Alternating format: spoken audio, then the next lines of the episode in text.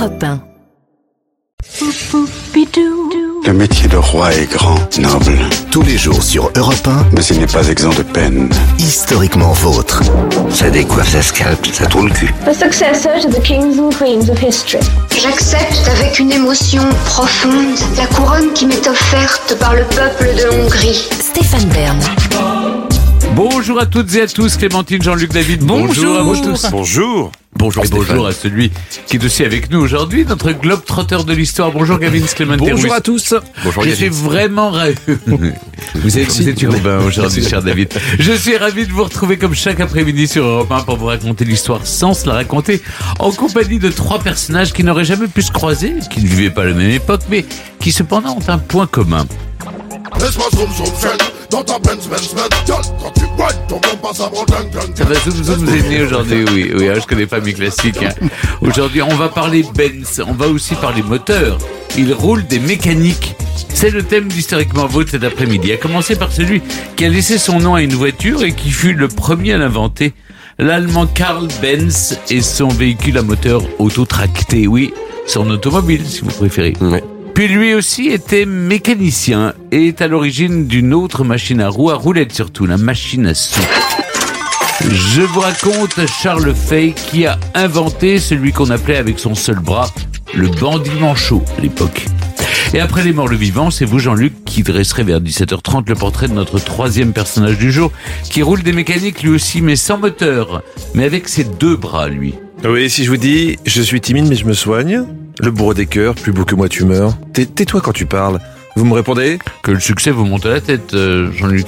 Non, non, bah non, vous, vous me répondez Aldo Baccione. Ah oui, Aldo Macione. Voilà, Aldo la classe, Aldo Baccione, le comédien italien qui a fait carrière en France avec ses films au scénario aussi tordu que leur titre.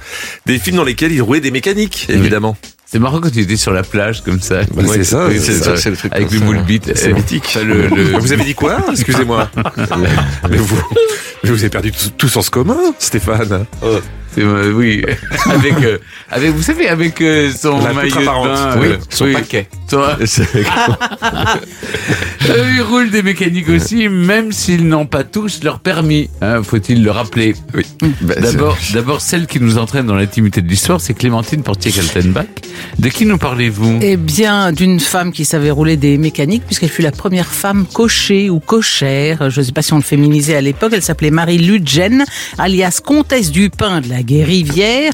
Et comme euh, ce métier jusqu'à la fin du 19e était réservé aux hommes, quand une femme est devenue la première cochère, eh ben, ça a fait du rififi dans le landerneau des transports. Disons que ça fait le buzz, si vous préférez. Le rififi dans le landerneau, j'ai bien confiance, confiance que ça. Oui, que- C'est une expression assez ancienne, mais c'est. Ça a fait mais- du buzz, voilà. ça fait du buzz. voilà. ça remonte à l'époque. Même voilà. Vous n'avez pas fait d'anachronisme.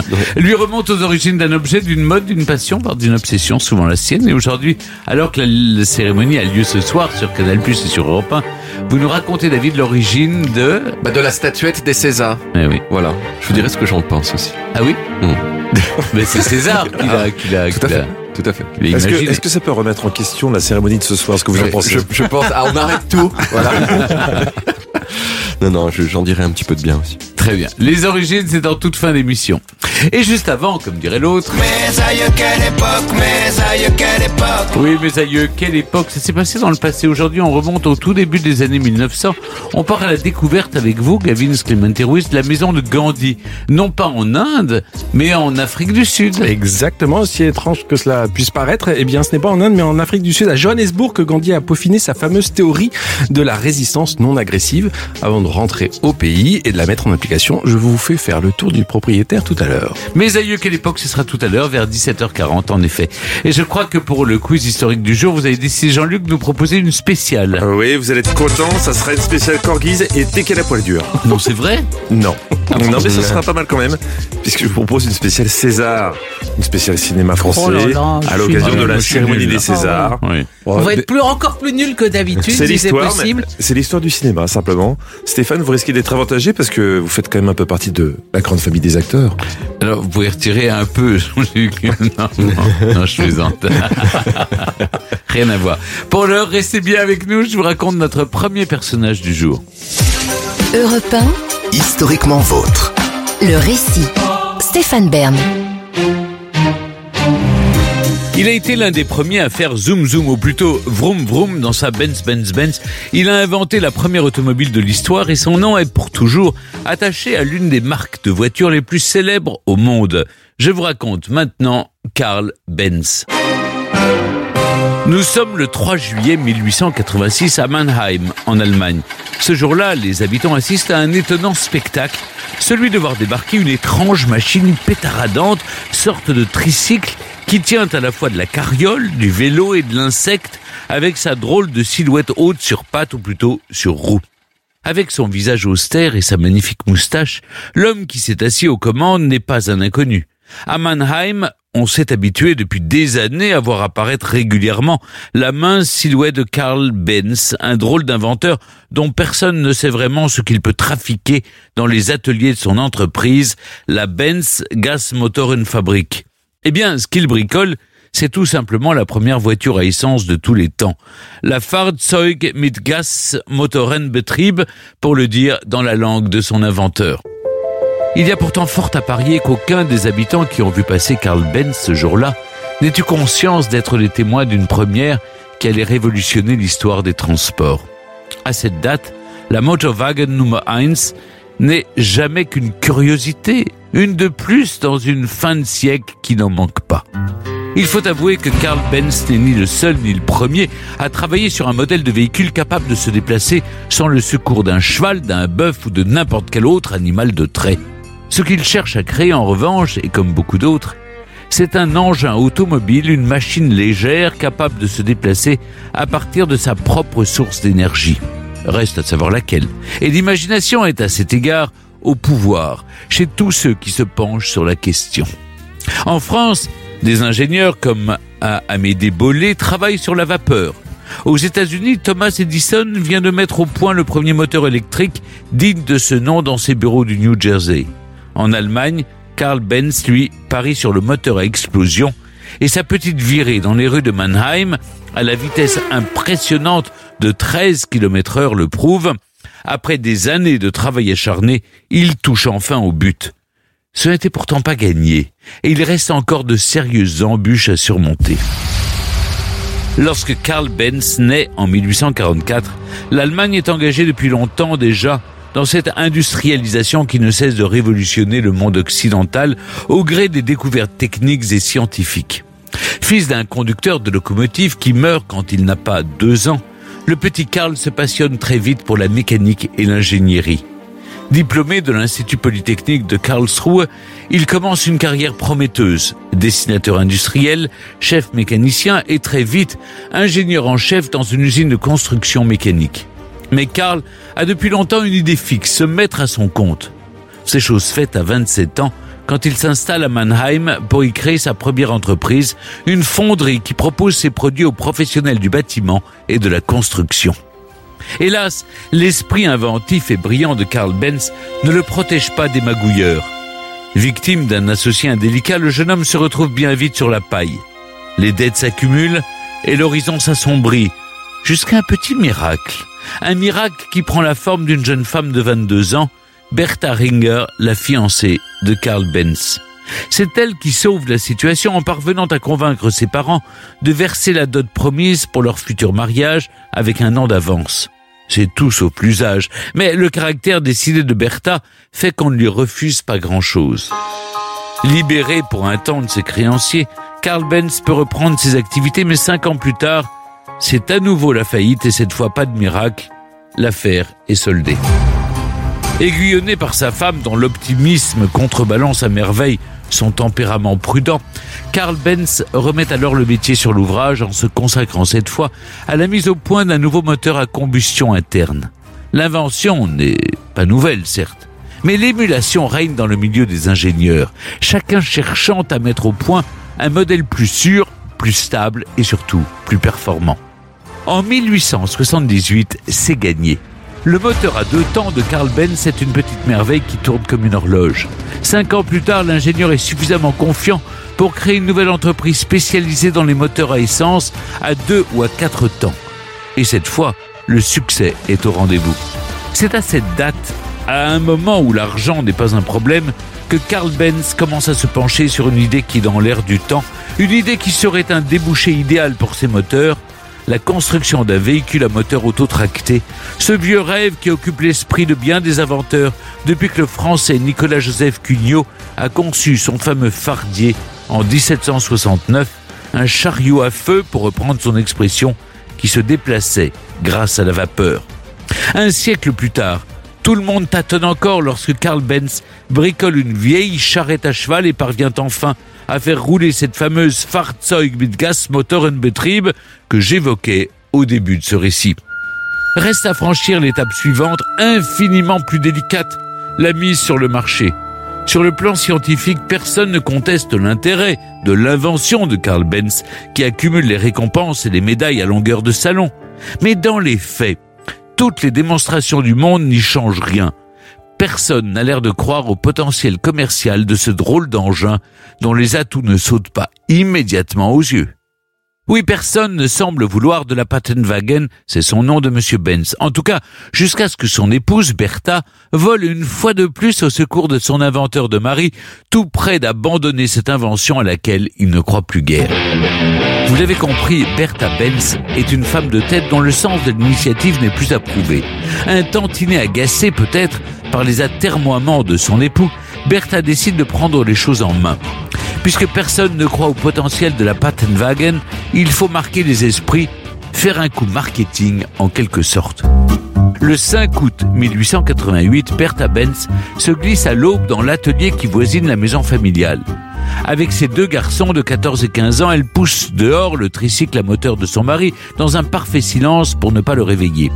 Ce n'est qu'une fois à l'écart qu'elle démarre toute seule le moteur, monte sur le siège et fonce en direction de Pforzheim, une petite ville située à 100 km de là. Son idée est d'une simplicité biblique. Si elle réussit, cette prouesse retentissante devrait assurer la promotion du véhicule inventé par un mari qu'elle a pris soin de ne pas alerter, convaincu à juste titre qu'il n'aurait jamais accepté de l'avoir se lancer dans une aventure pareille. Bertha Benz n'a jamais conduit la Pattenwagen et elle n'a pas la moindre idée de la manière dont on pilote un engin pareil, mais qu'importe. La voilà partie pour un périple de 106 km qui lui prendra une quinzaine d'heures avec quelques moments d'anthologie sur la route, comme lorsqu'elle doit s'arrêter chez un forgeron qui accepte de réparer sa chaîne en dépit de son ahurissement ou quand elle débouche un tuyau avec l'aide d'une épingle à chapeau. Au soir de ce qui est alors une véritable épopée, le pari est gagné.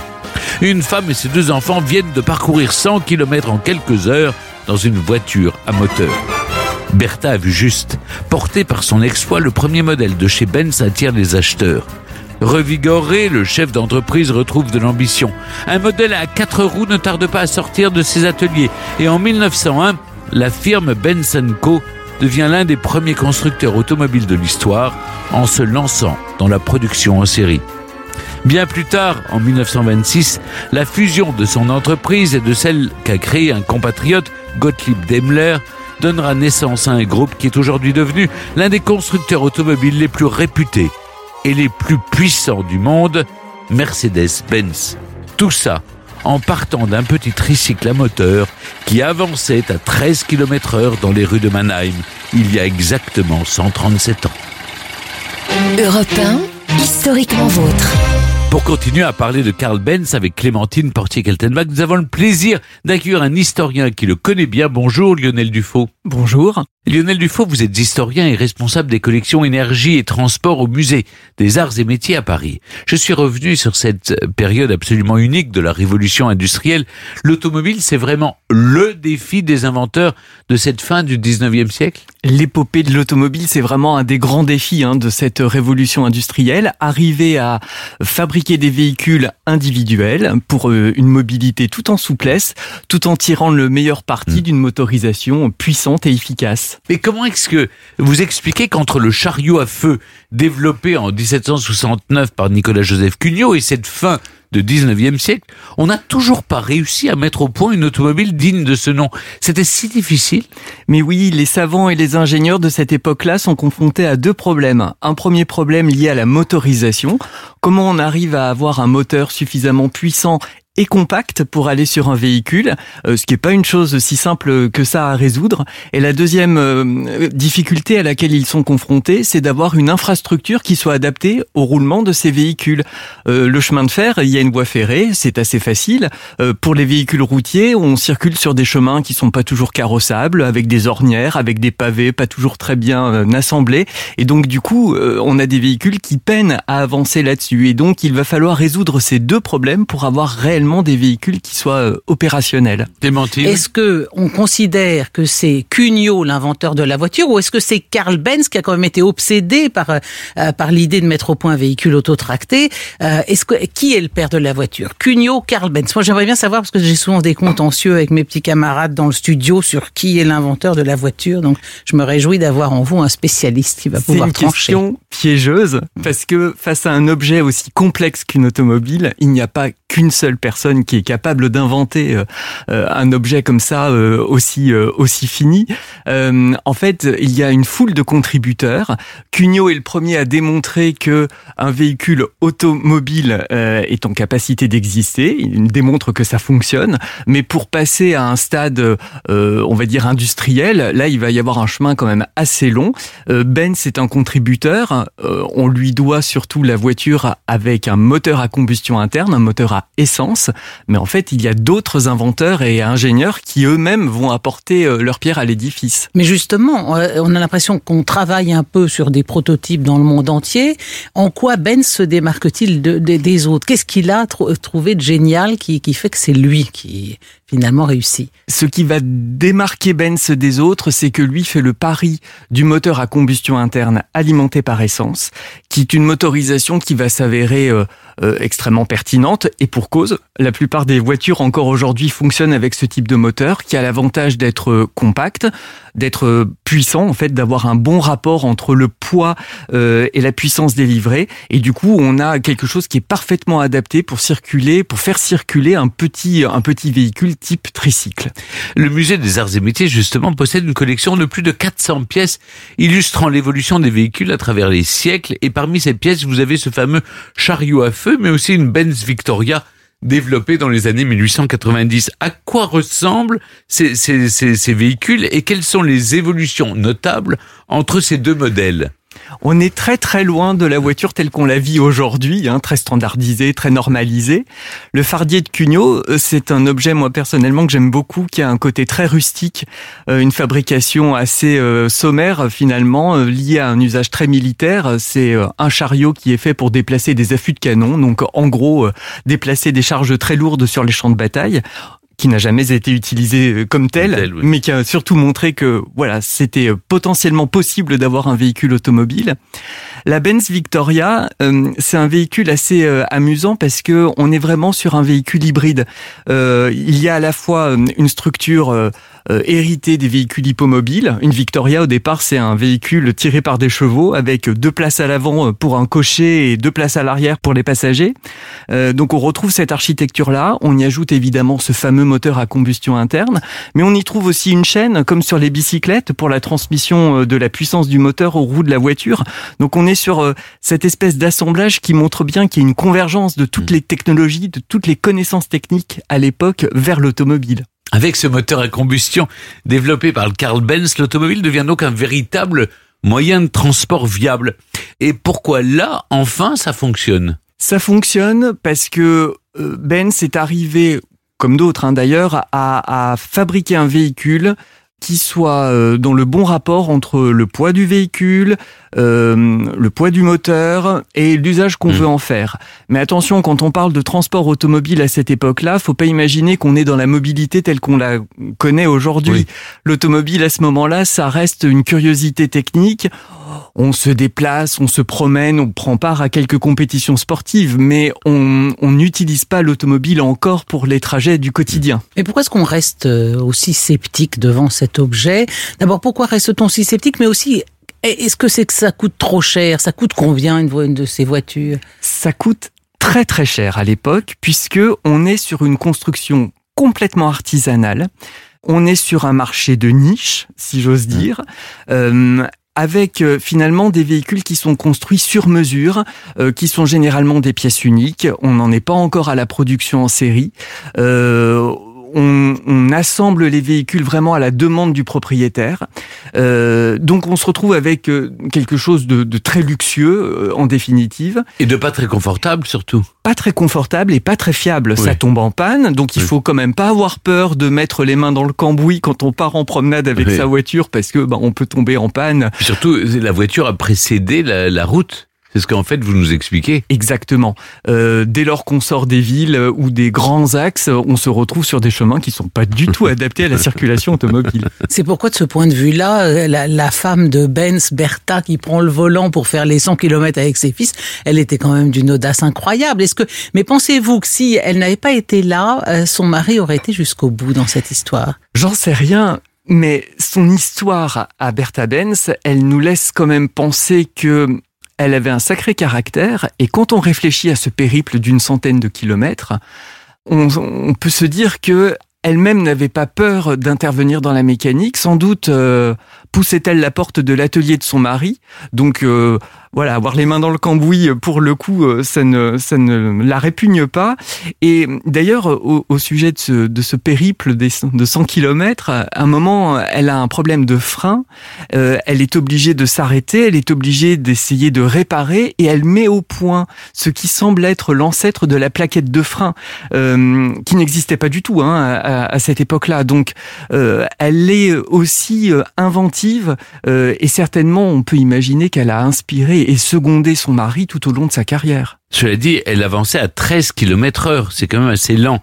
À quel moment est-ce que les, les, voitures vont gagner en performance Je sais pas, pour atteindre les, les 50 km heure, par exemple? Il faut attendre, euh, en fait, le début du XXe siècle et même les années 1910 pour avoir des véhicules qui dépassent les 50 km heure.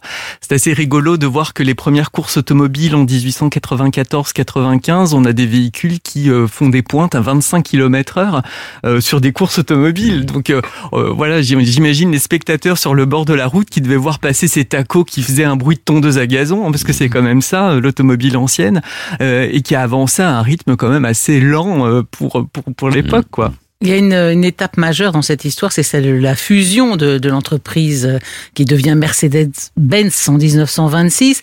Comment euh, que, comment ça démarre, comment ça monte en puissance à, à partir de ce moment-là? Est-ce qu'on peut dire que c'est vraiment ça, la, la, la fusion 1926, euh, grâce à ça que Mercedes devient euh, euh ce qu'elle est devenue par la suite? Il y avait déjà des collaborations entre la compagnie de Karl Benz et celle de Gottlieb Daimler euh, depuis les années 1880. En fait, depuis le moment où Karl Benz commence à travailler sur le moteur à combustion interne, les deux, les deux hommes s'associent euh, et échangent un certain nombre d'idées et d'inventions. Euh, et la fusion des deux entreprises en 1926 euh, donne lieu à la création d'un gros groupe industriel euh, qui en fait ne s'appelle pas du tout Mercedes à la base, mais euh, le groupe Daimler-Benz. Euh, Mercedes était le prénom de la, la fille, fille mmh. d'un concessionnaire qui avait l'exclusivité de la vente des voitures de Daimler euh, dans une partie de l'Europe occidentale euh, et on reprend cette marque euh, en 1926.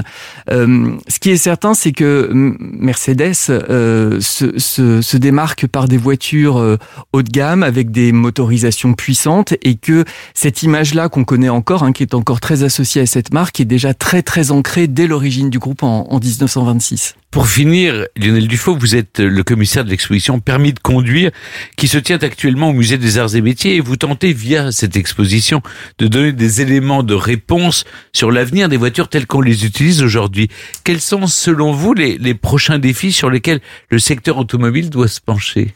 L'automobile est devenu au XXe siècle un, un objet euh, produit en masse et consommé en masse et c'est cette utilisation très massive qui pose un certain nombre de problèmes aujourd'hui, d'embouteillage, de pollution, d'accidents.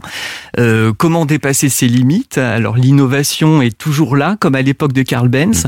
On cherche à faire évoluer les motorisations, on cherche à améliorer la sécurité dans les véhicules, euh, mais certainement que notre rapport à la mobilité et à l'automobile doit être réinterrogé. On a souvent une relation un peu particulière avec la voiture. C'est pas un objet, euh, un bien de consommation tout à fait comme les autres. et Sans doute que à l'époque de Benz, euh, les pionniers ont imaginé, ont écrit la première page d'une histoire et que nous sommes sans doute euh, amenés aujourd'hui à devoir écrire un nouveau chapitre de cette longue épopée. Merci beaucoup Lionel Dufaux d'être venu avec nous sur cet inventeur de génie qui a laissé son nom à une marque prestigieuse et qui a roulé des mécaniques grâce à sa femme. Je rappelle l'exposition que vous consacrez à l'histoire de la voiture et à ses nouveaux défis permis de conduire au musée des arts et métiers que l'on peut visiter jusqu'au 7 mai prochain ainsi que la collection de véhicules du 18e siècle à nos jours que l'on peut admirer toute l'année. Merci beaucoup. Merci. Europe 1, historiquement vôtre avec Stéphane Bern. Tous les jours, vous le savez, historiquement vôtre vous raconte l'histoire sans se la raconter avec Jean-Luc Lemoine qui vient tout juste de mettre le point d'interrogation final à son quiz à suivre. Exactement. Et vous savez, aujourd'hui, on va faire une, euh, un quiz spécial César. Ah oui. Spécial César, donc c'est... Ave César. Non, c'est pas non, celui-là. non, c'est les. Sénex, Imperator. C'est les Césars. Vous avez reçu des Césars déjà? Ah non, jamais. Non, Jamais. non. Ça ne Ouais. saurait tarder. Non, il n'y a aucune raison, je ne fais pas de cinéma. Oh, vous en avez fait un petit peu Oui, oh, mais enfin, c'est des petits rôles, vous savez, des apparitions. Eh ben, le César du, du, du meilleur petit rôle, Oui. ça sera peut-être vous. de l'apparition la plus fugace. Un caméo. En tout cas, pour vous préparer à ce quiz, je vous propose une. c'est- pas dans le quiz, mais c'est pour voir si vous vous y connaissez un peu en cinéma. Je vous passe une musique. Vous me dites de quel film est tirée cette musique. oh là. Allez-y. Euh, C'est pas- boum. C'est la boum, ça, oui. ouais. Ah, pas Non, tout à fait. Euh, Diabolomante. Euh, pas non. tout à fait non plus. mais Euh, vous étiez pas loin. Euh, la, la Boom 2. Ah. La Boom 2, voilà. Oh c'est là les là coups là d'Aboux. là. Il est fort, je savais. Je savais. Je pense que je mise sur lui pour le quiz tout à l'heure. Mmh, il en a dansé là. des slows Là, là-dessus, un le point. Stéphane. Non, non, vous avez juste de l'espoir. Ah bon. Non, vous êtes juste galvanisé par cette première bonne réponse. Exactement. Mais avant cet affrontement, je lui laisser la parole. Clémentine Portier-Keldenbach nous raconte des histoires dont elle seule a le secret. Dans l'intimité de l'histoire. Et aujourd'hui, Clémentine, vous nous racontez l'une des premières femmes cochères de l'histoire, Madame Ludgen, alias, comment vous l'appelez, la comtesse du pain de la Guérivière, Exactement. Bah Qui- oui, c'est celle dont on se souvient, oui. Elle devait rouler des mécaniques au milieu des hommes, mais sans moteur, a priori, n'est-ce pas?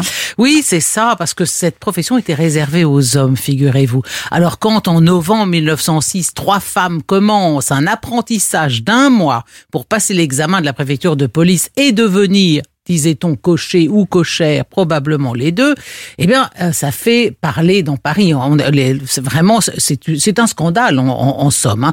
Alors, elles vont devoir euh, passer exactement le même examen que les hommes. Et, et en quoi ça consiste d'être cochère à l'époque? Bah, Avant tout, il faut savoir s'occuper d'un cheval, naturellement, être capable de le soigner en cas de pépin. Il faut quand même connaître le code de la route qui existe déjà, la géographie de Paris et de sa banlieue, et le mode de fonctionnement des nouveaux taximètres. Le taximètre, c'est cet appareil qui existe d'ailleurs toujours, maintenant il est électro- électronique, hein, mais qui permet de mesurer le montant de la course en fonction de la distance parcourue et du temps passé à bord du véhicule. Et parmi les deux premières euh, cochères, on va dire cochères, il y a Madame Eugénie Charnier, qui était livreuse de lait depuis 13 ans. Donc la dame, le- l'examen pour elle n'a pas dû être trop difficile. C'est-à-dire qu'elle, ça fait 13 ans qu'elle conduisait une charrette et qu'elle livrait du lait. Bon, elle l'a passé sans difficulté. Et la seconde s'appelait Clémentine Dufaux. Son mari était cocher, donc il a dû un petit peu la la la, driver pour euh, pour qu'elle passe l'examen. Et ces deux dames commencent donc leur service en euh, février 1907. C'est il y a pas si longtemps tout ça. hein. Alors évidemment, la presse est emballée par par ce, ce phénomène et la presse titre la capitale compte six de ces automédons enjuponnés. De quoi s'agit-il? Un automédon. Automédon, c'est le personnage dans la mythologie grecque qui conduit le char du bouillant Achille pendant le siège de Troie. Il s'appelle Automédon. Vous allez le retenir, bien sûr. Alors, la presse fait une telle pub à, à ces dames que bientôt les candidates affluent. Il y a plein de femmes qui veulent passer l'examen. Dès l'été 1907, on compte près de 40 40 cochères dans Paris et 20 qui sont en cours d'apprentissage. Et alors les cartes postales de cochères se vendent comme des petits Ah oui. pains. Il n'y a pas- pas des gens qui ont protesté en disant je refuse mais si, bien de sûr, mais bien sûr que si. une Mais je pense voiture, que si euh, vous voulez, ça a dû faire le même effet que la, la première femme euh, dans la patrouille de France, par exemple. On se dit, mais c'est extraordinaire. Il y a une femme, et là, une femme cochère extraordinaire. Mais la chouchoute des journalistes, c'est donc cette madame Ludgène Comtesse du Pain de la Guérivière, une parisienne de 35 ans. Bah, évidemment, une une, une, une comtesse. Une comtesse, Une comtesse qui est comtesse. devenue cochère. Ben oui, ça plaisait. Toute la question était là, évidemment. La presse se met à titrer la comtesse du fouet, ou si, ou dans ce, ce- cet article du journal Le Siècle, le 23 février 1907, la reine des reines, des reines, évidemment, RE, accent euh, circonflexe, NES. Euh, L'auteur explique que comme comtesse, évidemment, Marie Dupin de la Guérivière avait ses voitures, ses chevaux, et montait presque chaque matin. Elle ne sera donc pas dépaysée en conduisant son taximètre Victoria découvert. Et puis, elle a un gros avantage, la comtesse de la Guérinière, par rapport à ses copines, c'est qu'évidemment, elle, elle est très cosmopolite, si vous voulez, donc elle parle l'anglais, l'allemand et l'espagnol à ses clients, c'est bien pratique. Ne pouvant plus se pelotonner dans un capitonnage d'un coupé de maître, elle se dédommage en trônant sur le coussin moins rembourré du siège d'une voiture de place. Bon, en tout cas, la, On la- savait écrire la quand même à ah, bah oui. l'époque, hein. La, la pub fonctionne parce que la, première course de la, comtesse est tellement attendue qu'on a dû prévoir un, un service d'ordre devant l'affluence. Mais oui, tout le monde veut voir ça, bien sûr. hein. Alors, vraie ou fausse comtesse, vous posiez la bonne question, Stéphane. C'est difficile de savoir parce que la dame n'est pas bavarde. Alors, elle serait née Paris 13e, aurait épousé un comte richissime dont elle aurait eu 11 enfants. Déjà, vous voyez, né- Paris 13e et 11 enfants, ça fait pas très aristocratique, mais et 8, elle, elle aurait Ah, dis perdu. Non, mais si, c'est vrai. Enfin, sauf, sauf, euh, dans un temps plus reculé. 11 où enfants tout- ou c'est le très Alors non, 13e? les, les 11, en- 11 enfants en 1880, euh, oui. Alors que dans, évidemment, dans les familles euh, aristocratiques de toute éternité, on pouvait tout à fait avoir euh, 8, 9, 10, 11 enfants et on mourait en couche. hein. Et alors, elle raconte qu'elle est la nièce de Théodore Bo- Botrel. Vous voyez qui est Théodore Oui. Botrel Il est très connu à l'époque. C'est le chanteur qui chante la pimpolaise et le mouchoir de Cholet. Donc, elle se trouve un petit peu un lien comme ça avec une célébrité. Qu'est-ce qu'il y a vrai dans tout ça? Bah, elle- Son mari était, était effectivement un comte d'origine poitevine qui a fait faillite à la suite de mauvais placements, mais elle se garde bien de signaler qu'en fait, elle a quitté son, son compte de mari, elle a eu un enfant avec un autre alors qu'elle était encore mariée, elle n'a qu'un un lointain, lointain, très lointain rapport avec Et on sait aussi qu'elle a été convoquée au tribunal de la Seine parce qu'en fait, elle, avait emprunté un costume de cochère qu'elle n'a jamais payé. Donc, vous voyez, puis elle a fait, on sait qu'elle a fait toutes sortes de petits métiers, elle a été notamment concierge, donc, euh, donc voilà, est-ce qu'elle est vraiment comtesse ou pas? Mais son histoire est vraiment une histoire de déclassement social euh, à, cette dame. Elle a tout perdu, elle a été obligée de se mettre à, à travailler, mais comme c'est une maline, elle n'est pas cochère depuis un mois que déjà elle, elle écrit ses souvenirs. Et ses souvenirs s'intitulent La vie à grand guide. hein. Les guides sont donc les reines qui servent à, diriger les chevaux. À propos de ces souvenirs très enjolivés, un journaliste écrit Il est vrai que les souvenirs de Madame Marie Ludgen pourraient bien avoir été revus, augmentés et corrigés par quelques publicistes qui travaillent à la ligne, tout comme elle travaille au taximètre. Cocher à la course et journaliste à la ligne ont au moins un goût commun. Les uns et les autres aiment les longs détours. Oui, vous avez raison Stéphane, comme on écrivait bien. Ah oui. Alors finalement, à l'instar de Marie Ludgen, les femmes vont se détourner assez rapidement de la profession et dès 1908, on ne compte plus que 20 cochères et deux apprentis. La plupart d'entre elles ont été découragées par les accidents, les disputes avec la police ou les clients, l'hostilité des cochers qui menaçaient de faire grève. Les hommes n'étaient pas du tout contents de voir débarquer des, des femmes dans leur métier. Et puis simplement les railleries, elles ont fait l'objet de beaucoup de railleries. Vous voyez-vous, ça c'est comme ça depuis toujours. Les hommes ont beau avoir bien plus d'accidents qu'elles, il faut toujours qu'ils charrient les femmes au volant. Ah, si au moins ils savaient le faire avec classe, en leur lançant quelque invective à l'ancienne du genre « va donc » et « automédon en juponné ». Merci Clémentine. Et maintenant, c'est le moment de l'émission. Vous le savez, chers auditeurs, je ne contrôle plus rien. C'est vous, Jean-Luc, qui prenez la main pour le quiz Burn to be Alive. Ah ouais, et aujourd'hui, vous allez maîtriser encore moins que rien, Stéphane, car c'est un quiz spécial cinéma à l'occasion de la 48e cérémonie des Césars qui se tient où ce soir? À l'Olympia. Ah oui D'ailleurs, faut qu'on se dépêche. Hein. Faut, faut que je trouve comment m'habiller. Moi, j'ai- j'ai j'ai plus rien à me mettre. Oui, mais vous n'êtes pas invité, Stéphane. Non, mais j'ai rien à me mettre pour euh, regarder la cérémonie à la télé. c'est bah- important d'être chic quand même euh, quand on n'est pas dans le public. Bien sûr, il faut Oui. respecter Et d'ailleurs, on, Hein? on a toutes les chances d'être plus chic chez soi que, que ceux qui y vont. Bon, écoutez, si vous êtes en galère, de toute façon, vous pouvez l'écouter à la radio, puisque Europe 1 est partenaire. Ah bah oui, pour la radio, on n'est pas obligé de s'habiller. Vous pouvez aussi un petit peu, c'est comme votre, votre station. Oui, hein. c'est vrai. Allez, on joue. On commence avec vous, Stéphane. Et on va commencer ce quiz spécial cinéma français par les plus grands. Borsalino. Bravo, Borsalino. Elle est toujours très forte quand c'est pas ses questions. 1970, le réalisateur Jacques Doré réunit pour la première fois sur le grand écran Jean-Paul Belmondo et Alain Delon dans Borsalino. Le tournage est plutôt compliqué.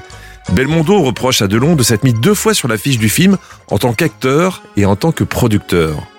Une scène de déraillement de train est finalement annulée durant le tournage à cause de ce différend. Vrai ou faux? Je crois que la scène a été annulée pour une autre raison. Vous avez l'air de savoir quelque chose que les gens ne savent pas. C'est vrai, il est le, temps de le- dire la vérité. contentieux sur l'affiche, Le ça je m'en souviens. c'est vrai, il y a un contentieux. Mais est-ce que c'est pour ça qu'on a annulé La scène de la déraillement scène de de déraillement? Non, je dirais que c'est pour une autre raison. C'est pour une autre raison? Vous avez l'air sûr de vous? Non, non, je suis pas sûr de je moi. vais, mais- Non, je vais pas essayer de vous induire en erreur. On, on valide cette, Ouais. cette réponse Ouais. Allez. Vous avez gagné. Bravo, vous avez vu juste. euh, En fait, une scène de déraillement a effectivement été annulée au dernier moment, mais, mais pas à cause de Belmondo. Non, non, non. Tout le budget du film avait été établi en dollars. Et c'est une scène d'évaluation qui a dû contraindre Delon, producteur, à revoir la fin de son film. Par contre, vous aviez également raison. Il y a bien eu procès entre Belmondo et Delon pour cette histoire de nom sur l'affiche. Voilà. Eh ben, Question numéro 2 pour Clémentine. Vous aimez Bébel oui. Alors on reste avec lui. Et en 81, c'est la sortie du professionnel. Ah. Mais moi, c'est affreux parce que comme ça a été pris pour la pub de Canigou, maintenant je vois le, le- le chien sauter dans les herbes folles. On, on voit Royal Canin derrière, en fait, c'est ça.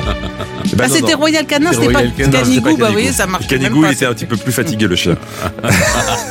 non, là c'est le professionnel. Et dans le film, il y a une impressionnante course-poursuite en voiture qui se déroule au Trocadéro.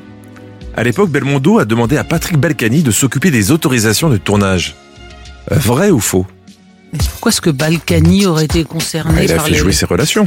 C'est en quelle année? 81. Euh, En 80, c'est Balkany, c'est il était Mitterrand, donc oui, il était déjà maire de Levallois, Il si ça se trouve. Levallois, pourquoi En quoi est-ce qu'il aurait il pu... connaissait euh, d'autres gens en dehors de Levallois, vous savez. Euh, Il valait mieux demander à Dominati ou à Tibéri. Tibéri était pas Vous, maire on de sent que vous avez fait cette cascades dans. Paris, vous saviez qui appeler, hein On le sent quand même. Non, non, non, je pense, je vois pas comment Balkany aurait eu l'entre-gens de, de- de- d'obtenir des autorisations. Il devait être maire de Levallois, donc c'est pas là. Et s'il avait été maire du 16e encore, ça aurait pu expliquer. Il a jamais été maire du 16e, il a toujours été maire de Levallois, non? Non, non, je réponds non à cette question. Je vois pas ce que fait Balkany là-dedans. Vous répondez non, on vérifie. Vous avez gagné. Vous savez à qui Jean-Paul Belmondo a demandé? À, à Sarkozy, non? De, Directement, non? Eh ben Il, est- non. il était trop jeune à l'époque. Il a demandé à 80. Paul. Paul Belmondo, son père sculpteur qui est membre de l'Académie des Beaux-Arts, il est directement intervenu pour toutes les autorisations de tournage. Ah voilà. oui, génial. Oh, pourquoi faire compliqué? Une question pour vous, monseigneur. Après Delon et Bébel, voici un autre duo mythique du cinéma français, Depardieu et Pierre Richard. La chèvre. Exactement. Pendant le tournage de ce film mythique, Depardieu s'est fait piquer par un scorpion. Après s'être fait soigner, Gérard a repris le tournage. Le scorpion, quant à lui, s'est retrouvé aux eaux de Chapultepec, à Mexico, avec une petite pancarte, le scorpion qui a piqué Gérard Depardieu, acteur français. Vrai ou faux? Je peux pas croire une histoire pareille. C'est tellement. Je sais pas pourquoi on aurait envoyé au Mexique. Ah bah non, mais parce que Oui. c'est tourné au Mexique. On met pas des scorpions dans un musée, dans un dans un zoo. Bah si, dans un Bah, vivarium, Un pourquoi vivarium. pas Il y a des scorpions. On a envie d'y croire, non Oui, c'est Hein sympathique. Ce serait sympathique. Alors cette Allez, on y histoire, croit. On cette, dit- on histoire dit- cette jolie histoire est-elle vraie, oui ou non Je pense que c'est faux, mais j'ai envie de répondre. euh, Ni oui ni non, Faites-vous ni blanc ni noir. Non, c'est faux. Ce serait, faux, débile, c'est oui. faux. euh, c'est faux. Vous dites faux Oui. On vérifie. Vous avez encore gagné. Vous n'êtes pas passé loin de la catastrophe quand même. En fait, l'histoire ne s'est pas passée comme ça. Un scorpion a effectivement piqué Gérard, mais et ce dernier n'a pas voulu se faire soigner. Il a dit, Gérard Depardieu, ça sera lui ou moi. Le scorpion est mort, pas Gérard. Le tournage a pris un peu de retard, mais il a pu reprendre. Ah, c'est intéressant. Une question pour Clémentine pour égaliser éventuellement. 1976, c'est les premiers Césars. 1929, c'est les premiers Oscars. Pendant ces premiers Oscars, il y a une catégorie qui n'a existé qu'une seule et unique fois. C'est l'Oscar du meilleur intertitre. Vous savez le texte qu'on pouvait lire entre deux scènes de cinéma muet. Est-ce que c'est vrai ou c'est faux? Oui, pourquoi pas Pourquoi pas Il fallait, techniquement, c'était sans doute pas forcément évident. euh, Et, et parfois c'est écrit avec des pleins et des déliés, parfois c'est illustré, parfois c'est dans un cadre, un peu comme un générique. Il y a certainement une, euh, il y a certainement un prix pour les pour les, les, les meilleurs génériques qui sont parfois, euh, pourquoi pas, un prix pionnier pour les intertitres. Vous dites oui alors? Oui. Allez, on part là-dessus. Vous avez Encore gagné? Voilà, je pense que en plus il peut être très fier, c'est le seul Oscar décerné pour les intertitres. Et il a été remis à Joseph Farnham. L'année suivante, le film sonore a rendu l'intertitre inutile et la catégorie Oscar du meilleur intertitre a donc disparu. Et il faut savoir comme ça, euh, pour votre culture générale, c'est que c'est en dessinant des intertitres que Hitchcock a débuté au cinéma. Oui. Ah oui Voilà. oui. Vous le saviez Oui. Bravo. Une question pour vous départager. Maintenant, 2002. 2002, c'est la sortie au cinéma du film Astérix et Obélix, euh, celui d'Alain Chabat, avec Jamel qui crève l'écran. C'est donc Mission Cléopâtre. Dans le film, dans le décor, on peut voir de vrais hiéroglyphes. Mais que signifient les inscriptions? Il y avait marqué en hiéroglyphes Si vous pouvez lire, vous êtes égyptologue. Merde à celui qui lit ça. Ou Guillaume Canet ne fera pas mieux. Deux. Deux. Qui a dit deux Non. en premier Moi, vous êtes, vous êtes sûr de vous? Je pense que ça serait le plus drôle. Bon, écoutez, là, je pense que même si on fait jouer la VAR, vous, vous étiez ex aequo. Donc, je suis très heureux de vous dire que aujourd'hui, personne n'a C'est gagné, un. puisque la bonne réponse était si vous pouvez lire ça, vous êtes égyptologue. Ce film a coûté 50 millions d'euros, celui de Chabat, celui de Guillaume Canet, 65 millions, comme quoi tout augmente. Bon, en tout cas, Bon, on a été assez brillants aujourd'hui, Stéphane. hein, allez, deux, deux. sur une, une thématique. On va dire que euh, c'est un ex aequo et, Oui. et- et Ouais. vous avez gagné tous les deux. Allez. Bravo, merci. Et historiquement, votre continue avec nos personnages du jour qui roulent des mécaniques. Europe 1, Historiquement vôtre. le récit. Stéphane Bern. Il a changé la face du monde du jeu. Sans lui, les casinos n'auraient pas le même visage. Et Las Vegas non plus. Je vous raconte maintenant l'homme qui a donné leur lettre de noblesse aux machines à sous en inventant la mécanique de la roulette, Charles Auguste Fay. Si le cinéma en a fait un mythe, tout n'est pas faux dans ce que les westerns ont montré des saloons où se pressait à chaque heure du jour et de la nuit une clientèle haute en couleur composée de trappeurs, bûcherons, mineurs, cow-boys ou soldats sans oublier quelques plumitifs en mal de copie. Tout ce petit monde se retrouvait là avec une même envie, se détendre, et Dieu sait qu'il y avait bien des façons de s'y prendre, entre les parties de cartes, les tours de chant et les danseuses, à l'affection parfois négociable. Le saloon, c'est le lieu social par excellence, un endroit où l'on peut discuter, boire, fumer et bien sûr, parier. Si on pense évidemment au poker, modernité oblige, on voit vite apparaître de nouveaux types de jeux dans les années 1880, les premiers jeux mécaniques. Ils sont encore sommaires, mais en glissant un jeton dans la fente d'une de ces machines, on peut par exemple parier sur le résultat d'une course entre deux petits chevaux de fer blanc grinçants et brinque-ballants, ou faire tourner un semblant de roulette de casino. Vers 1890, on voit apparaître les toutes premières machines à pièces. En glissant un nickel dans le monnayeur, le parieur déclenche une série de rouages qui peuvent lui rapporter quelques sous. Évidemment, certains s'inquiètent et la presse aussi. Le Daily News de San Francisco s'affole contre la prolifération de ces machines du diable qui poussent les dockers et les marins du port à gaspiller leurs maigres économies. Le moins qu'on puisse dire, c'est que le Daily News n'avait encore rien vu. Pour assister à la véritable révolution des jeux de café, il faut attendre quelques années encore et l'intervention d'un immigré allemand, Charles Auguste Fay. L'homme qui a inventé la première véritable machine à sous de l'histoire, avec ce levier sur le côté qui lui vaudra vite le surnom de bandit manchot. En 1895, Charles-Auguste Fay a 33 ans et une existence déjà passablement animée. Il est né en Bavière et c'est du côté de Munich qu'il s'est découvert une passion pour la mécanique en travaillant dans une usine de machines agricoles. À 15 ans, le jeune homme part vers la France d'abord, puis du côté de Londres où il travaille dans des ateliers de mécanique, que ce soit pour assembler les premiers interphones ou pour fabriquer des instruments de navigation.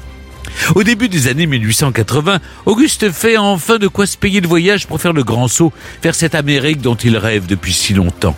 Il rejoint d'abord New York, mais le peu de famille qu'il a sur place rentre au pays et le jeune homme décide alors de quitter le climat plutôt rude de la côte Est pour les rives ensoleillées de la Californie.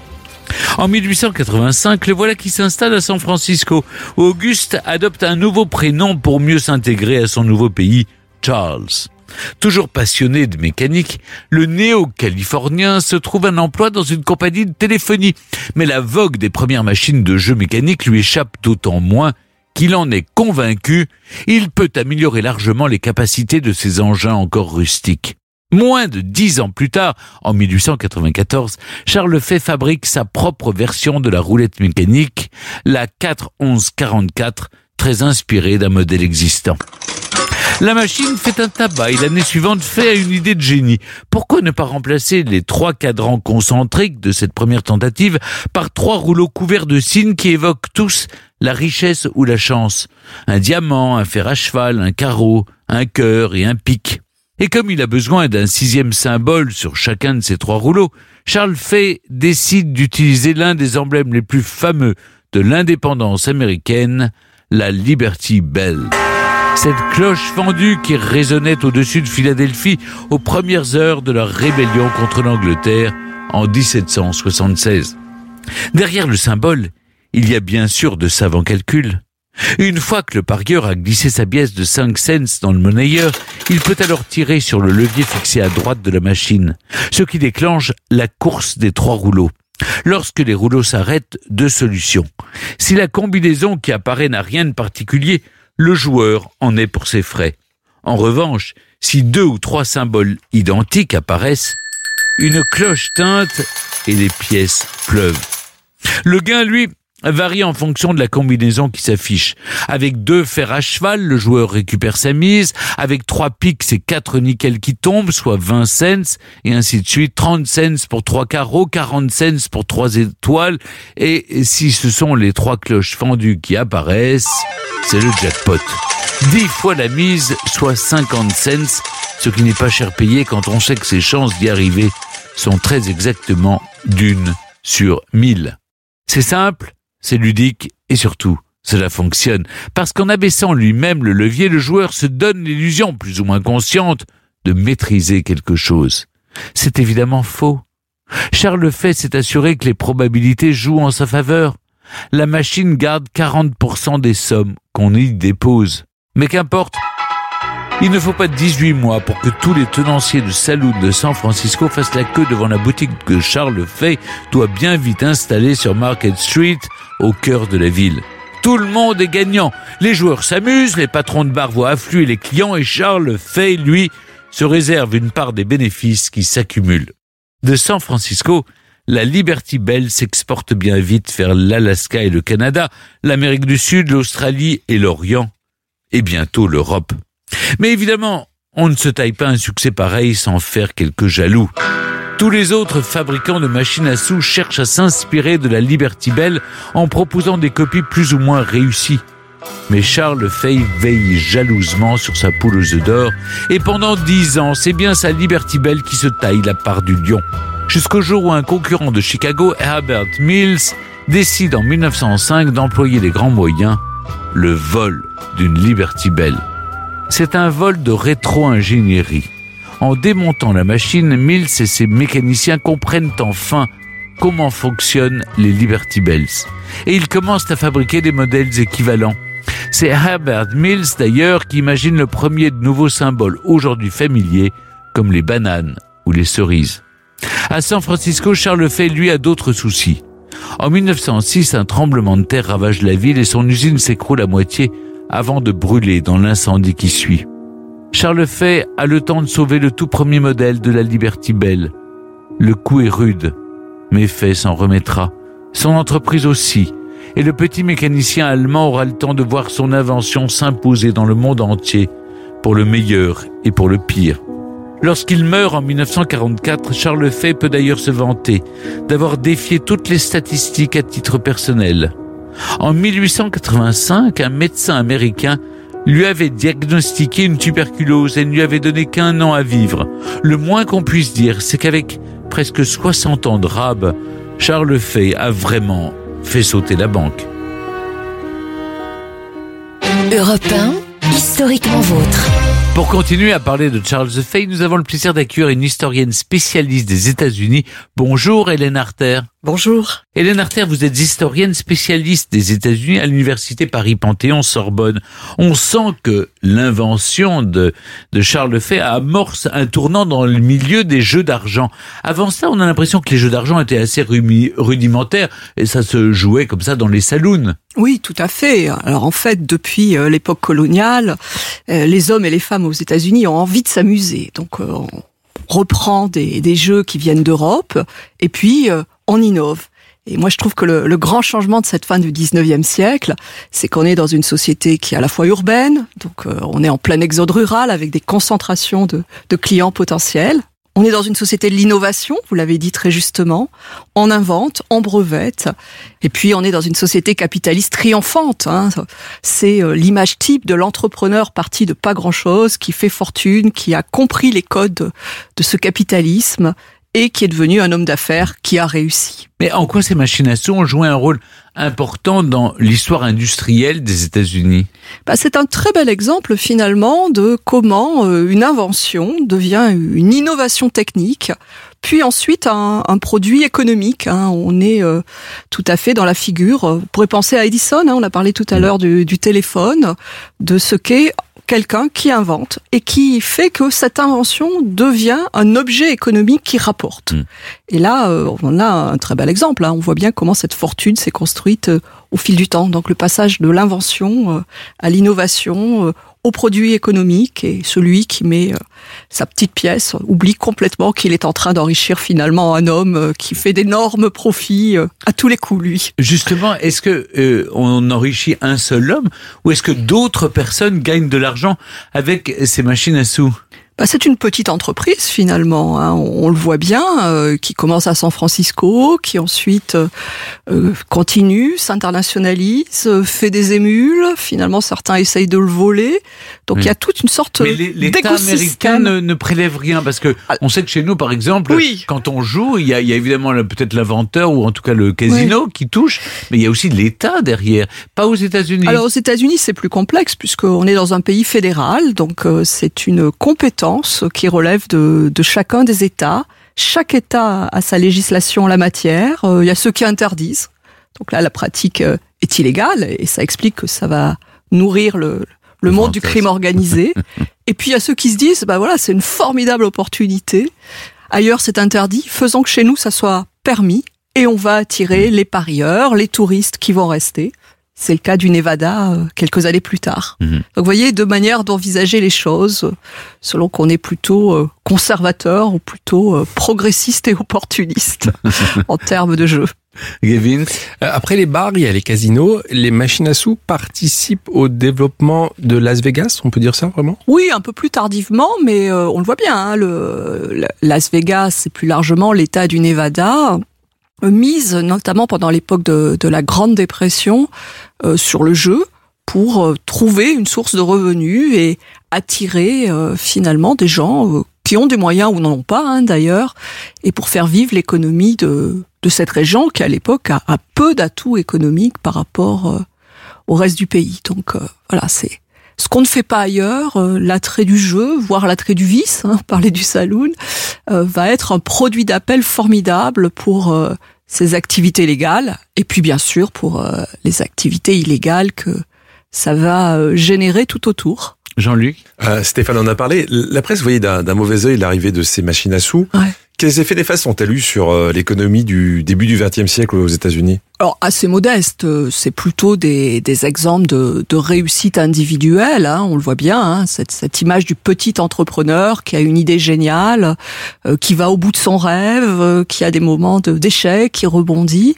Donc euh, on est plutôt au départ sur ce, sur ce genre de profil, et puis après on voit comment euh, d'une idée, une économie va se mettre en place. Autour de cette activité. On a parlé de, Las Vegas, on aurait pu parler d'Atlantic City. Et donc on voit comment des, villes et des lieux vont euh, devenir des, espaces où on produit de la richesse autour d'une économie du jeu, en particulier euh, sur la côte Est. Et c'est intéressant finalement. Vous regardez Vegas, vous regardez Atlantic City, ça marche parce que c'est à côté de, de, très grandes villes Hmm.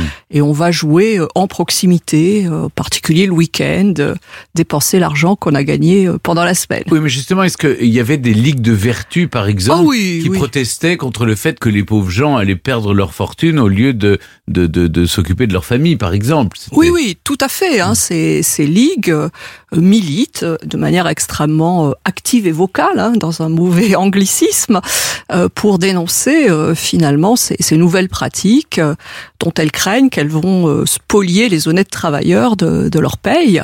Et c'est intéressant parce que c'est les mêmes ligues qui se battent au même moment euh, pour faire interdire l'alcool, parce qu'elles considèrent là aussi que on dépense l'argent du foyer pour encourager euh, le vice. Gavin Alors, est-ce qu'il va y- justement y avoir des, des, des lois pour euh, réguler euh, tout cela avec l'arrivée des machines à sous de Charles Fay dans, dans, dans tous ces États? Oui, alors il y a, il y a des lois au niveau des, des États hein, qui sont prises pour euh, interdire ou réglementer. C'est plus ou moins euh, dur en la matière. Et puis vous avez ensuite des, des législations euh, locales, à l'échelle en particulier des comtés, pour euh, encadrer de manière ferme. Mais évidemment, euh, on le sait bien, hein, finalement, le- l'interdiction ne fait pas qu'on s'arrête forcément de faire les choses. Et donc, ça va, dans ces États en particulier, euh, nourrir toute une série d'activités clandestines. Et en particulier, ça va créer un nouveau vivier pour euh, le monde du crime organisé qui, euh, voilà, puisque c'est interdit, puisque c'est illégal, bah, ça va être euh, un de leurs champs d'action euh, extrêmement profitable euh, un peu partout euh, aux États-Unis. Depuis l'invention de Charles Fay, la, la machine à sous a finalement très peu changé. À part peut-être qu'aujourd'hui, bah, c'est plus mécanique, mais Ouais. c'est électronique. Comment cet objet, selon vous, a-t-il pu traverser avec euh, autant de, de, de facilité euh, les temps? Pas- sans être une pratiquante, je le précise. J'ai l'impression que c'est la, la très grande simplicité finalement de, de ce jeu. Il faut pas faire de très grandes stratégies pour euh, espérer obtenir un gain. Et puis vous l'avez dit très justement, euh, le hasard, c'est quand même assez fascinant de se dire que euh, on peut avoir l'impression qu'on a pris sur ce hasard et qu'avec une mise modeste, on va faire fortune. Finalement, c'est très américain, hein, cette idée qu'on n'a rien et qu'on va passer des haillons à la richesse. Et là, finalement, ça cultive euh, cette envie de, de faire fortune, cette, cette envie d'enrichissement personnel euh, qu'a très bien senti finalement euh, cet inventeur. Et puis c'est assez euh, finalement universel. Hmm. C'est pas typiquement américain, on va dire ça comme ça.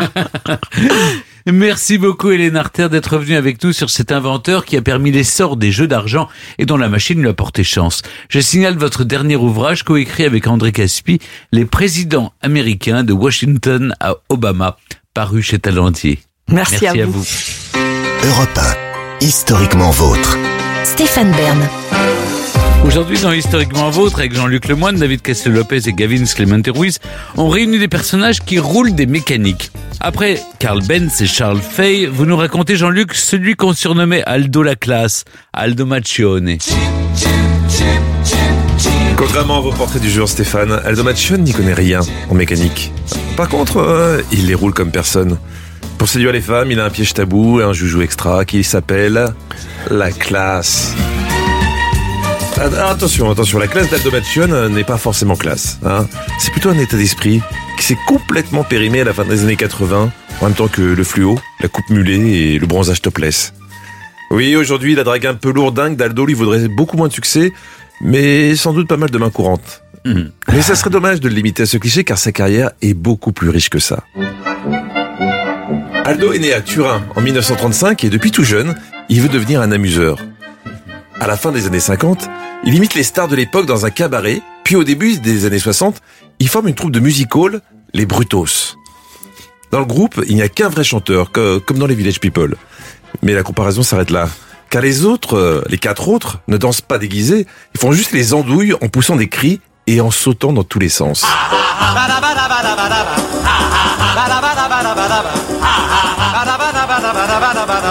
Oui, il y a du texte.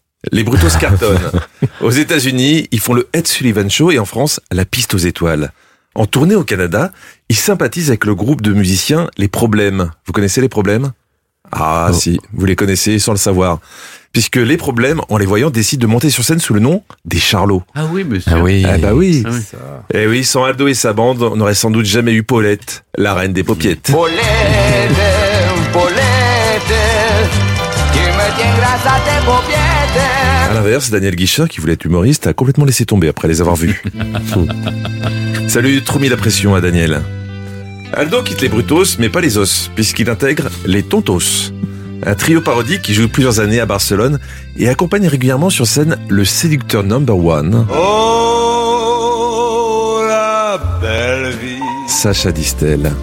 Et c'est à cette époque qu'Aldo peaufine la démarche qui deviendra sa marque de fabrique. faut faire. euh, tu comprends Tu peux tourner derrière, tu peux avancer, des choses pareilles.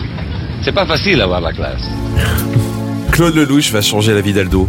En 1962, le réalisateur avait intégré un numéro des Brutos dans son film L'amour avec des scies, qui, contrairement à ce que pourrait faire penser le titre, n'est pas un film érotique sadomaso dans lequel les personnages prennent du plaisir sur un établi bricolage, mais un road movie avec un type qui s'évade de prison en même temps que son sosie, qui est un maniaque sexuel. Bon, finalement, je sais pas quel pitch est le pire. Lelouch lui confie un vrai rôle en 1972 dans L'aventure, c'est l'aventure. Dans ce film culte avec Lino Ventura et Jacques Brel, qu'on- dont on se souvient tous, je pense, détruisons l'idée du siècle. Kidnapper Johnny pour demander une rançon. Dans la combine, le chanteur en profite pour se faire une méga pub. C'est vrai que c'est malin, hein. c'est malin pour faire de la promo. Après, faut, faut quand même être sûr que ça marche. Si ça se trouve, on- n'a plus de nouvelles de Bibi parce qu'elle attend toujours chez les infos ravisseurs que les médias relayent son enlèvement. Hein, on sait pas. Il faut savoir que sans Aldo, le film de Lelouch n'aurait pas eu le même succès, car il est à l'origine de la fameuse scène dans laquelle il apprend à ses amis à draguer avec sa démarche. Lelouch l'avait rajouté juste après avoir vu Aldo se prendre des râteaux en draguant sur la plage. Dans la bande, la classe, c'est Aldo. Et pourtant, le seul qui emballe pendant le tournage, c'est Jacques Brel, qui rencontre sa compagne, Madly. Ce qu'il faut savoir aussi, c'est que le rôle d'Aldo a failli être donné à un certain Bernard Tapie. Ah, oui, ça aurait été moins rigolo sur la plage, mais Jacques Brel et Lino Ventura auraient peut-être appris à racheter un club de foot. hein. Mais revenons sur la fameuse démarche d'Aldo la classe. Philippe Clair, euh, vous vous souvenez de Philippe Clair, le réalisateur, qui ne tarissait pas d'insultes à l'égard de son ancien comédien, en réclame la paternité. Il l'aurait inventé dans un spectacle en 1963. Mais est-ce qu'on peut faire confiance à quelqu'un qui a réalisé Le Fureur en folie Hein Enfin, David, certainement. Mais- Ou le film Par où t'es rentré, on t'a pas vu sortir non, Probablement pas. La, la- la réalité, c'est c'est qu'ils se sont tous les deux inspirés d'Alberto Sordi, un célèbre comédien italien qui a créé cette démarche dans le film Il Seduttore en 1954. En tout cas, grâce à Lelouch, la carrière cinéma d'Aldo est lancée. Son plus gros succès commercial, mais où est passé la septième compagnie, est un ovni. Parce que c'est le seul où il se met torse nu, pas pour draguer une fille, mais pour échapper aux Allemands. Film culte, mais tournage houleux entre Robert Lamoureux, le réalisateur imbramaniaque, et Aldo, un peu trop turbulent. Du coup, bah, vous le savez, il ne fera pas les suites. Il reprend vite sa casquette de dragueur rital un peu lourd pour Pierre Richard dans Je suis timide mais je me soigne et C'est pas moi c'est lui. La filmo de Aldo Macione, bah, elle nous replonge à une époque où les réalisateurs mettaient tout dans le titre et pas grand chose dans le scénario. Et au jeu des titres les plus what the fuck, les réalisateurs italiens se tirent la bourre avec Philippe Clair. Mais je vais tester vos connaissances hein, sur les films d'Aldo. Alors, vrai ou faux titre? Lâche-moi les jartelles. D'après vous, vrai ou faux titre? Non, ça, ça. Faux. Faux. C'est un vrai titre. C'est un film italien où Aldo est un tombeur entouré de filles court-vêtues. Tais-toi quand tu parles. Ah, ça, ça peut être Ça, je vrai, crois que c'est vrai, ça. vu, oui. Oui. Ouais, Oui, je c'est dirais vrai. ça, oui, Ouais. une petite blague. oui. Allez, c'est un vrai titre. Film de Philippe Clair dans lequel Aldo est un tombeur entouré de filles court-vêtues. Bon, vous avez compris globalement les intrigues. hein. Titre suivant. Plus poilu que ton chien, c'est pas possible. Oh non, ça c'est pas possible. Ça, c'est faux. Vous n'y croyez pas Non. C'est un faux titre. Même si c'est vrai, il est impossible d'être plus poilu que votre équelle, Stéphane. Plus moche que Frankenstein, tu meurs. Oh non. Paraît un peu laborieux. Ça paraît un, Un peu laborieux. Ah oui, vrai. Pour rigoler. Vrai pour Gavins. C'est Gavins qui gagne. Ah non. C'est un film italien. Petite variante dans le scénario. Pour une fois, Aldo est un monstre. mais toujours tombeur et entouré de filles court vêtues. Et enfin, l'arrière-train sifflera trois fois. C'est un film porno, ça. Ah, non, vous, avez l'info. Vous avez Ça répondu se beaucoup voit. trop vite, c'est suspect. Non, non, c'est, il fait ce Si, que c'est, il le sait, quoi. que je fais tout le temps. Ah oui. Eh ben, c'est un vrai titre, oui, mais pas avec Aldo. Oui, oui, c'est un film. western érotique français Ah bon, de oui, 74, oui, pour ceux que ça intéresse. Ah ouais. Ça, ça m'intéresse. Ça vous intéresse. C'est comme Blanche Fesse et les sept Ouais. hommes.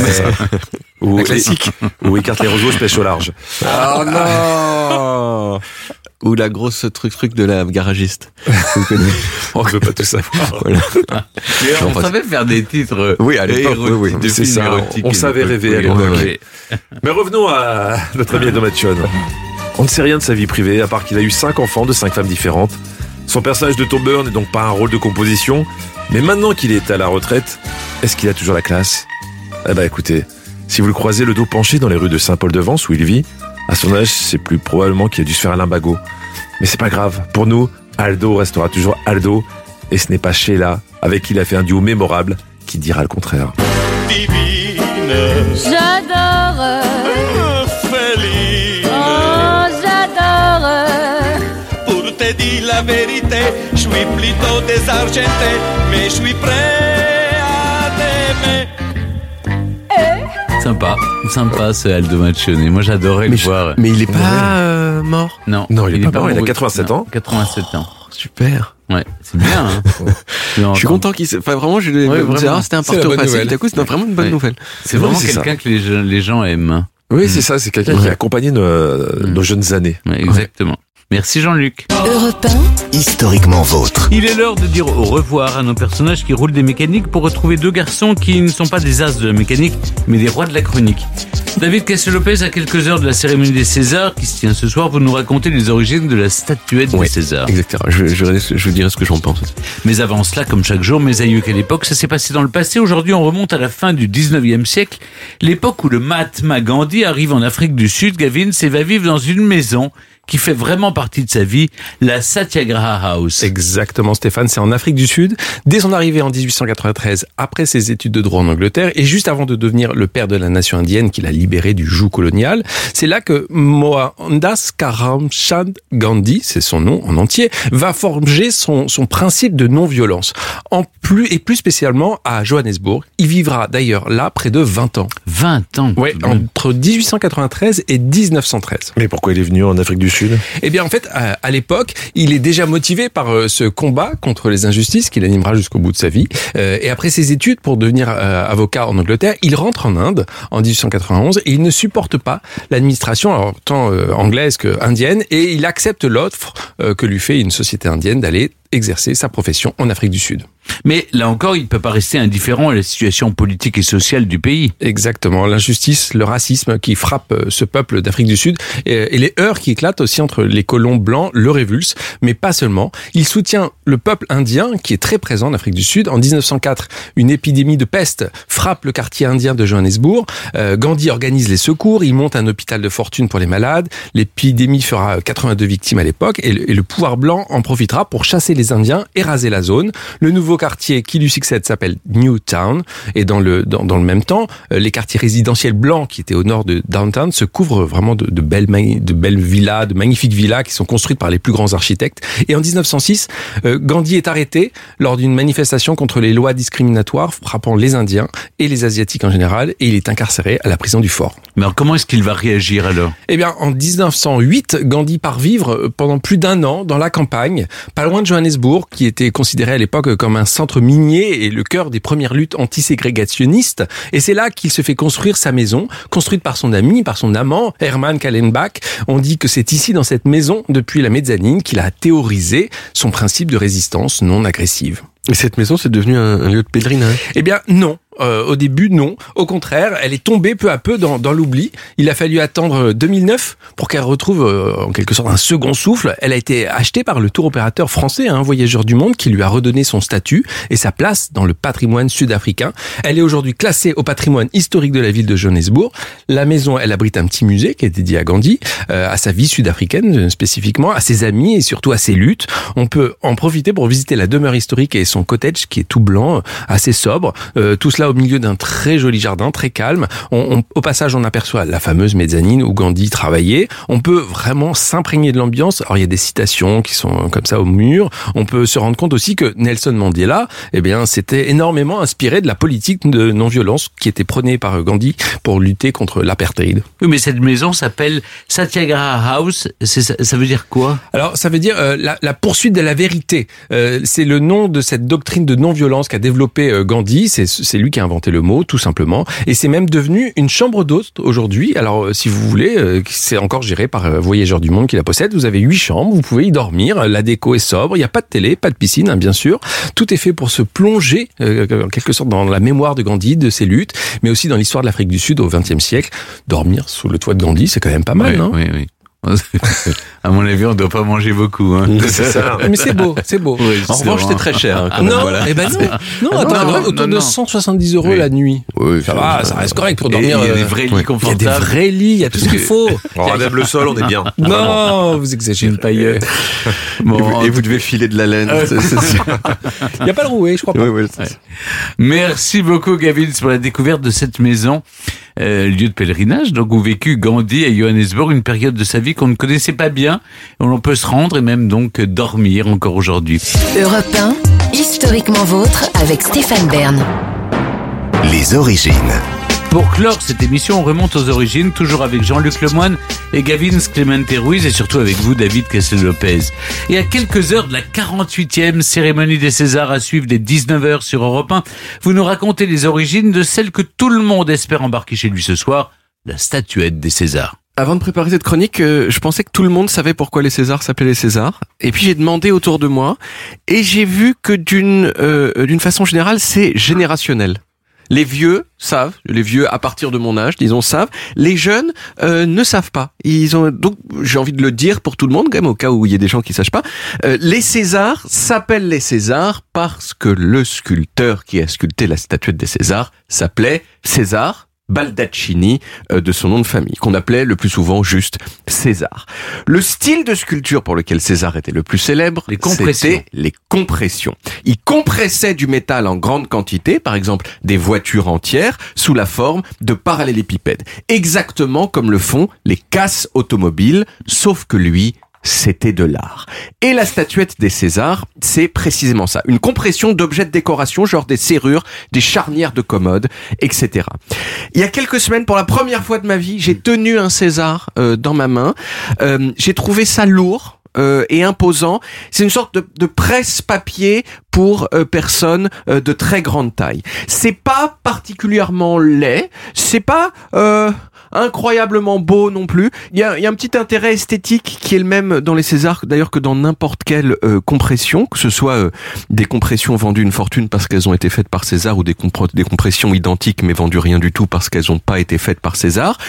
Cet intérêt, c'est que euh, quelque chose de super rigide comme du métal est présenté froissé comme si c'était un truc pas rigide du tout, euh, genre du papier. Et puis bien sûr, il y a une petite tension assez jolie à voir entre euh, le fait que ce qui est compressé est super bordélique, il y a genre un carburateur de voiture à moitié pété, un rétroviseur tordu, une serrure déformée, mais que ce tas d'ordures informes est parfaitement bien rangé dans un parallélépipède parfait. Voilà, c'est pas Rembrandt, c'est pas Picasso, mais ça, ça vaut pas qu'on lève les yeux au sel d'extase, mais c'est sympa. Ça donne donc envie de savoir comment est-ce qu'on en est arrivé là. Pourquoi est-ce que la statuette qu'on donne aux gens qui font des films est un parallépipède compressé fait à partir de poignées de commode? Alors, euh, la raison la plus forte de toutes, c'est sans doute que Georges Craven, hein, euh, qui est le monsieur qui a inventé la cérémonie des Césars en 1976, eh bien, il était super ami avec le sculpteur César. Et non seulement il trouvait que ce que faisait César, c'était super, mais en plus, il trouvait ça génial que César, ça sonne un peu comme Oscar, qui était et qui reste d'ailleurs le prix de cinéma le plus prestigieux au monde. Donc Georges, il a demandé à César de concevoir une statuette à remettre au vainqueur. Euh, alors il faut savoir quand même qu'avant les Césars, il y avait d'autres prix du cinéma.